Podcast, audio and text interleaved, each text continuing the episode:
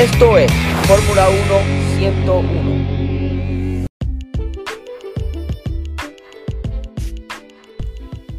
Hola a todos, mi nombre es Mariceli y le doy la bienvenida a esta primera edición de lo que será un nuevo concepto que conoceremos como Fórmula 1 101 para aquellas personas que están entrando al deporte ahora o no lo conocen o no están familiarizados con los conceptos más básicos.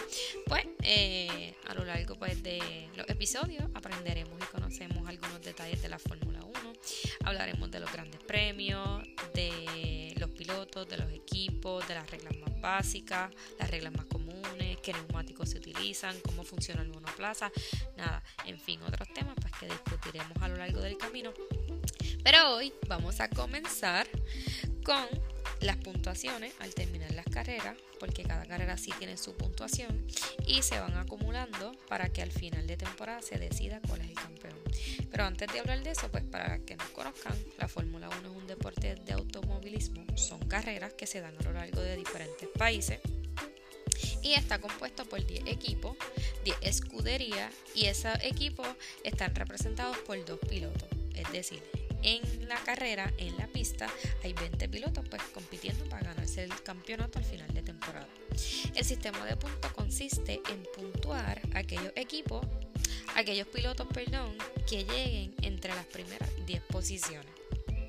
Para el primer lugar se le da 25 puntos, el segundo lugar 18, el tercero 15, el cuarto lugar 12, el quinto 10, el sexto 8, el séptimo 6, el octavo 4, el noveno 2 puntos y el décimo lugar 1 punto. También está lo que se le conoce como la vuelta rápida, es cuando el piloto hace una vuelta en el circuito en el menor tiempo posible.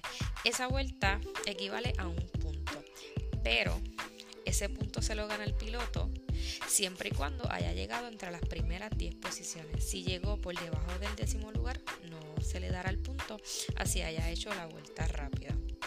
Como dije, cada carrera tiene su puntuación, son puntos que se acumulan para luego decidir el campeonato.